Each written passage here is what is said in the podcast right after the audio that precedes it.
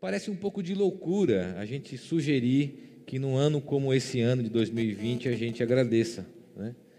É, quando eu propus esse tema, aliás, nós fazemos isso há muitos anos, né? sempre o primeiro domingo de dezembro ou o último domingo de novembro, nesses últimos anos, nós agradecemos a Deus.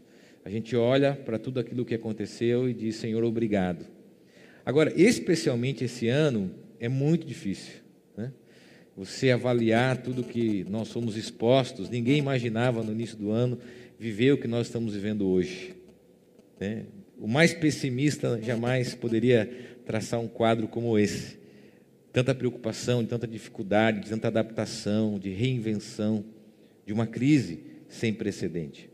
Agora, mesmo no meio de tudo isso, eu quero propor a você a agradecer. E quero ler com você apenas um versículo do Salmo 116, que diz o seguinte: Salmo 116. Eu queria até sugerir para você que você lesse todo o Salmo 116, porque ele faz aqui uma expressão de louvor pelo livramento que Deus deu a ele numa situação de morte. E é muito interessante você ler todo o capítulo, porque ele vai enfatizar isso.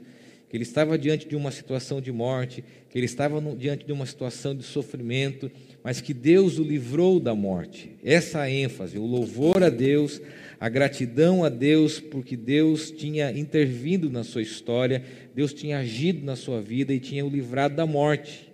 Tem muito a ver com aquilo que muitos de nós passamos, né? Passaram esse ano.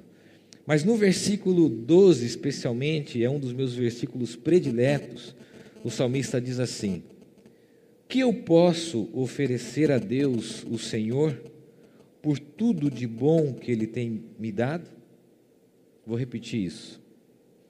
Que eu posso oferecer a Deus, o Senhor, por tudo de bom que Ele tem me dado? O que, que você pode oferecer a Deus por tudo de bom que Ele tem te dado? É uma pergunta retórica. Ele sabe que ele não vai conseguir dar a Deus tudo o que ele recebe. Mas essa pergunta retórica ele faz diante da sua vida, daquilo que Deus fez na sua vida, mas ele também nos leva a pensar, e eu quero colocar aqui três ensinamentos diante desse texto. Se é uma pergunta retórica, já que nós não podemos retribuir a Deus o que ele faz por nós, esse texto nos ensina três coisas diante dessa expressão de louvor. Na tradução aqui, a gente pode usar a expressão aqui, por exemplo, aqui tem dito, porque ele tem me dado, o que eu posso oferecer. Em outras traduções, é, o que eu posso dar, o que eu posso retribuir. E a expressão aqui é uma expressão de contração constante, ou seja, o que eu posso fazer constantemente. Por isso que era uma pergunta retórica. Em primeiro lugar, Sempre há mais motivos para agradecer do que para reclamar. E aqui vou me dirigir a quem está aqui hoje. Uh, e eu não falo isso como pastor, tá bom? Eu falo isso como pai, como marido, como irmão, como amigo. Sempre há mais motivos a agradecer do que para reclamar. E aí eu me dirijo para quem está em casa. Sempre há mais motivos para agradecer do que para reclamar. Qual é o problema? O problema é que o nosso coração, é que os nossos ouvidos sempre se direcionam àquilo que é ruim, aos motivos de reclamar. Se nós fizermos uma didática, é muito comum no processo de avaliação, às vezes, você colocar assim: estabeleça 10 bons motivos e 10 motivos ruins, nós temos muito mais facilidade de identificar as coisas ruins do que as coisas boas. Vai exigir da gente um exercício constante de se lembrar do que? Dos motivos de gratidão. Por isso que alguns dizem que a gratidão é a memória do coração. A gente precisa constantemente fazer esse exercício e identificar na nossa vida motivos de gratidão. Então o exercício aqui é muito simples, eu quero que você pense nisso. Olhe para o ano de 2020 e identifique os motivos para agradecer. Caia muito difícil. Consigo identificar as coisas difíceis, as lutas, as dificuldades. Agradeça por elas. Agradeça pela sua vida que você está aqui hoje. Agradeça pela possibilidade, diante de uma crise, de poder usufruir de tantas coisas. Há uma frase do Henry Noe, é um dos autores que eu tenho citado constantemente aqui, gosto muito dele. Ele era alguém que se dedicou ao cuidado de pessoas enfermas, por isso eu me identifico muito com ele. Tem um filho numa condição de debilidade, né? E logo que a gente descobriu que o Enzo tinha uma síndrome, eu ganhei um livro desse autor, então eu me identifiquei muito com ele, que é o livro Transforme Meu Pranto em Dança. E ele passou o final da sua vida trabalhando numa clínica de pessoas idosas e de pessoas que estavam em cuidados paliativos. Então é alguém que fala muito sobre sofrimento, sobre gratidão, sobre a vida existencial e sobre a nossa relação com Deus. Ele diz o seguinte: só seremos pessoas que vivem verdadeiramente a gratidão quando pudermos agradecer por todas as coisas que nos conduziram até o momento presente. Caramba, que desafio! Que desafio! Você consegue agradecer pelas coisas que trouxeram você aqui? Presta atenção. Você consegue agradecer por tudo isso? Ah, não é uma visão simplista, não, não, eu não quero que você tenha uma visão infantil da vida. Eu não quero que você não considere as dificuldades, as lutas. Não, não é isso. Mas eu quero apenas que os seus olhos e os seus ouvidos fiquem atentos aos motivos de gratidão. As coisas que a gente pode agradecer e dizer, Senhor, obrigado. Obrigado. Segundo ensinamento do texto, é que a gratidão ela é expressa através das nossas atitudes. Porque quando o salmista fala assim, olha, o que eu posso dar a Deus? É muita coisa. Por isso a gente tem que entender que a gratidão sempre nos faz pensar nos motivos a mais. Mas ele também diz o seguinte, nessa reflexão e nessa pergunta retórica: eu preciso fazer alguma coisa. É, eu digo sempre o seguinte: que uma pessoa grata, ela tem atitudes de gratidão. Aliás, até uma proposta de uma expressão que é muito usada ultimamente, que é a expressão gratitude. Atos de gratidão, porque uma pessoa grata, ela não apenas recebe, ela fica constantemente transbordando no seu coração agradecer a alguém. Por exemplo, quando você ganha um presente, você fica visivelmente constrangido, deveria, em retribuir, em dar de novo, em fazer alguma coisa, não é isso? O que o salmista está dizendo nessa reflexão e nessa pergunta retórica é exatamente o Henry também diz o seguinte: os atos de gratidão agradecem, porque passo a passo revelam que tudo é graça. Gosto dessa expressão, os atos de gratidão agradecem. Eu tenho três filhos, vocês sabem disso, né? Ah, e uma das coisas que a gente tem como pai, como grande desafio, é fazer com que os nossos filhos sejam gratos. Quem tem filho adolescente sabe que essa fase é a fase mais delicada, delicada né? Constantemente você tem que falar assim: agradeça, agradeça. E aí é comum que a gente de uma outra geração faça a seguinte analogia, porque na minha época não tinha assim bolacha, doce. A CUT era um só na semana, tinha que fazer um furinho pequenininho, né? Ficar ali lambendo durante horas o Yakult. Hoje você abre a geladeira, tem tudo. E você ainda reclama, né? É muito comum porque a gente acha que só as nossas histórias vão constrangê-los à gratidão. A gente acha também que é privação, é uma forma de fazer com que eles agradeçam. A gente tira as coisas. Já que você não é grato, vai lá e tira as coisas. Não. O que acontece é que nós devemos ensinar os nossos filhos o valor das coisas. E nós, através das nossas atitudes, mostrar para eles que a atitude é expressa através de atitude, reconhecimento. Um exemplo disso, recentemente o meu filho foi ajudar o meu sogro e minha sogra, ganhou lá um saláriozinho, pergunta para ele se ele gastou com facilidade. Porque ele viu o valor daquilo. Ele viu o valor daquilo. E nós precisamos entender que a gratidão reside no reconhecimento do valor das coisas. É caro. Existe um esforço e por isso eu agradeço, retribuo com atitude. Meu filho mais novo, o Luca, tem esse hábito, às vezes, quando a gente dá alguma coisa, por mais simples, ele gosta de retribuir de alguma forma, mas nunca é igual. Não tem como. Mas o simples que ele faz, para o meu coração como pai, transborda. É muito maior do que aquilo que eu ofereci a ele. E é exatamente isso que o salmista diz. O salmista diz que o que eu posso fazer? Senhor, por tudo que o Senhor tem me dado. Se você é grato a Deus, que as suas atitudes expressem essa gratidão. Seja uma pessoa generosa, seja uma pessoa grata nas suas relações. Nós vivemos numa sociedade egoísta, individualista. As pessoas são competitivas, elas competem nas redes sociais para saber quem tem a vida mais feliz. Elas competem com seus amigos. Nós vivemos amizades competitivas. Seja grato, transborde gratidão, generosidade, liberalidade. Quando a gente fala aqui a respeito de oferta, quando a gente fala a respeito, por exemplo, a nossa igreja tem essa característica, muitas pessoas da nossa comunidade são envolvidas em ações sociais aqui. Cito a minha esposa. A Aline tem o um coração nisso, ela às vezes tem que falar menos para ela, ela pega, busca, leva, faz isso. E uma das coisas que ela constantemente diz é o seguinte: eu faço porque sempre tem alguém que faz mais para mim do que eu faço para as pessoas. Ah, é mais ou menos o seguinte: quando alguém está num hospital internado, e às vezes acontece aqui na nossa igreja, a gente coloca no grupo lá, diz assim: gente, alguém pode ficar de acompanhante com a família tal? Você sabe quem são as primeiras pessoas a responderem?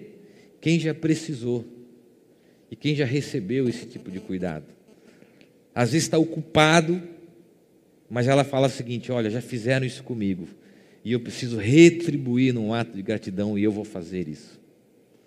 Então, que você expresse na sua vida atos de gratidão. Que você seja uma pessoa agradecida. Não só falando, postando nas redes sociais, mas agindo e demonstrando de forma prática o que você sente no seu coração. Terceira e última consideração. E isso é muito importante para nós que somos cristãos. Agradecer pela salvação. A ênfase aqui da pergunta retórica é porque Deus havia salvado o salmista. E ele nos salvou. Tim Keller diz o seguinte: uma vida de gratidão pela salvação traz, traz muito mais contentamento de que uma vida alicerçada no farisaísmo, resultante da atitude de nos acharmos bons. Para ser salvo, precisa se reconhecer pecador. Para ser salvo, precisa reconhecer a graça de Deus, o favor imerecido de Deus, de um Deus que se manifesta na vida de Cristo. Nós não merecíamos, mas Deus mesmo assim nos ama, vem na nossa direção e nós, ainda sendo pecadores, somos banhados por esse amor. E nós somos salvos. Você fala assim, mas salvos do quê? Salvos do pecado, salvos da morte, salvos de nós mesmos. Salvos de nós mesmos. Deus nos salvou, Deus nos libertou. E a gente olha para o ano de 2020 e percebe o quanto Deus agiu na nossa vida e o quanto nós podemos então agradecer. E eu quero terminar essa mensagem aqui.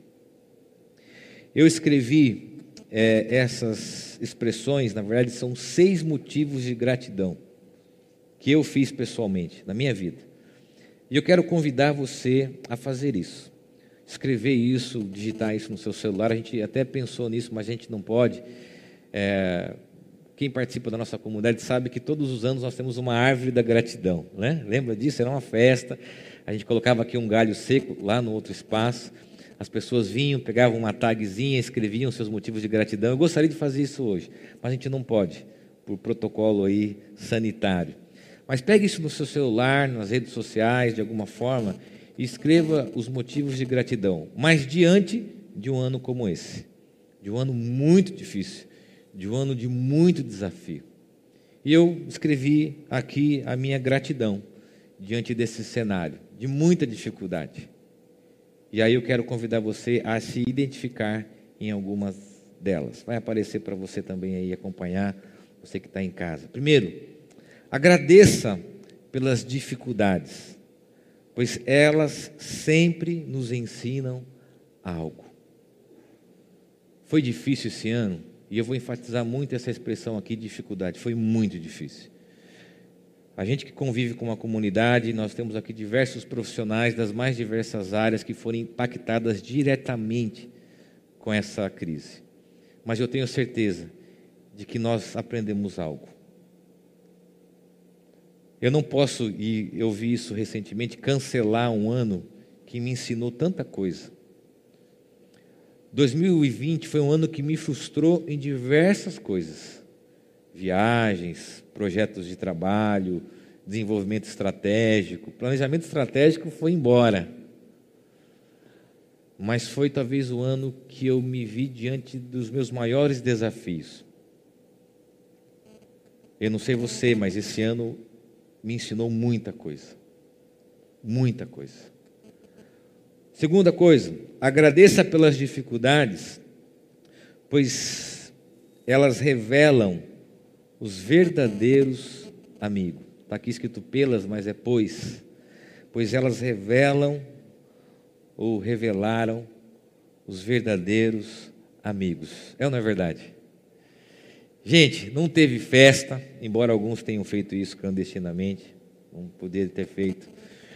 Não teve ajuntamentos, mas se teve algo que a gente percebeu era a conexão com as pessoas, especialmente com aquelas que se preocuparam com a gente, que demonstraram cuidado.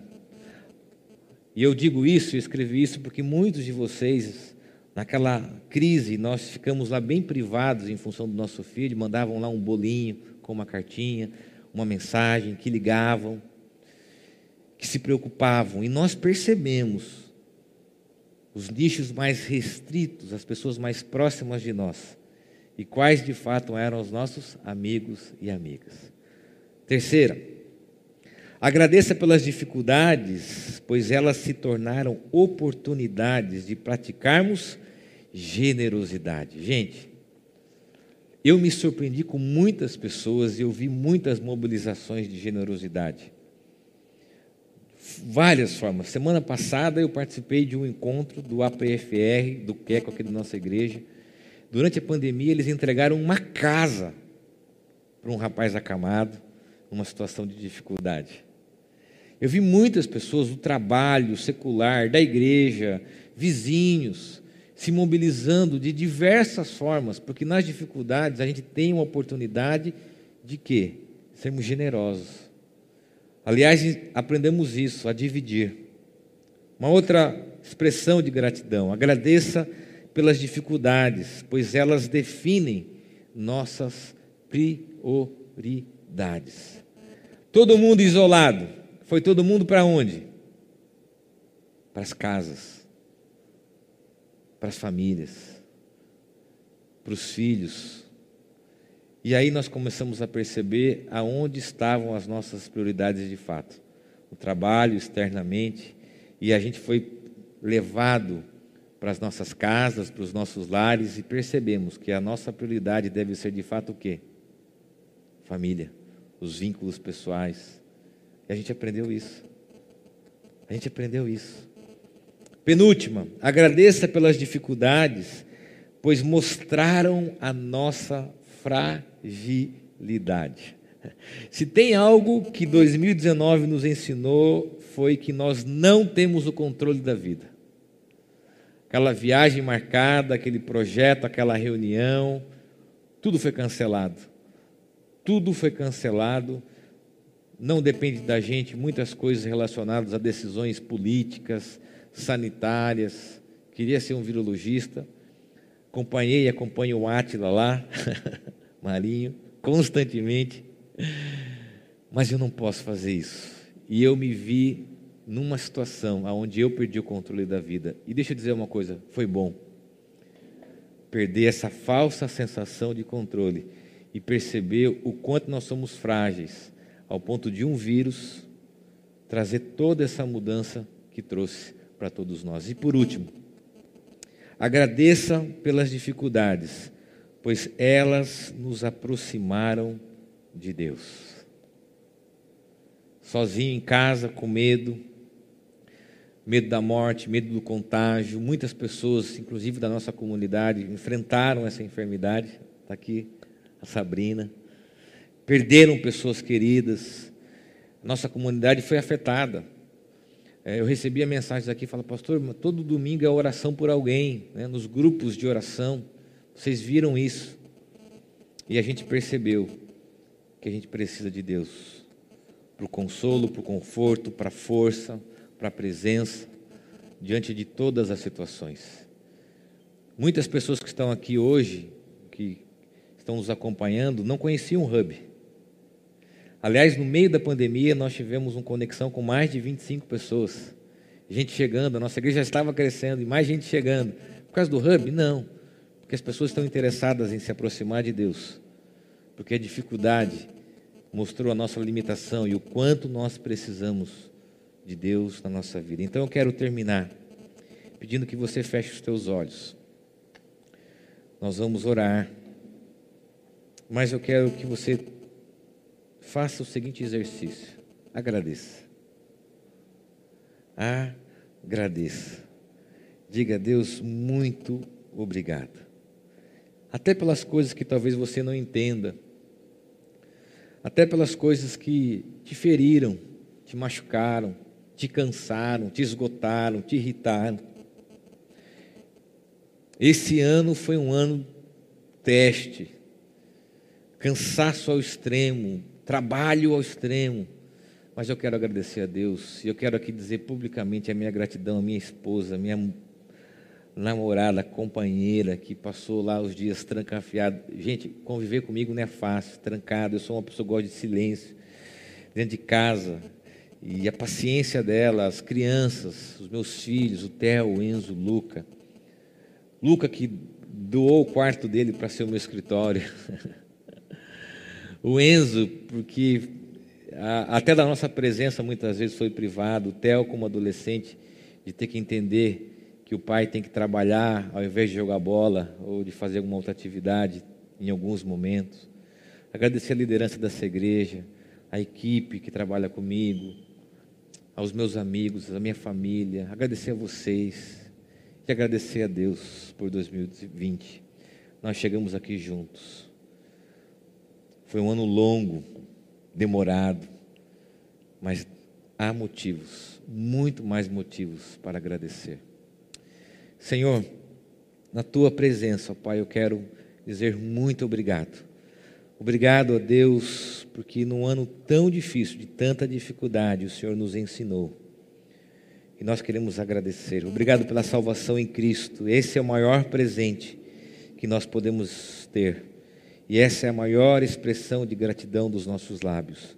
Agradecemos pelo sacrifício de Cristo. Ó Deus, eu sei que muitas pessoas nesse momento, talvez com o coração ferido, ah, têm dificuldade de agradecer, mas que o Teu Santo Espírito, ó Deus, toque e coloque na sua mente os motivos de gratidão sustento, cuidado, consolo, amizade, tantas e tantas coisas que nós desfrutamos da tua presença e do teu cuidado durante esse ano. É o que agradeço, ó Pai, no nome de Jesus. Amém.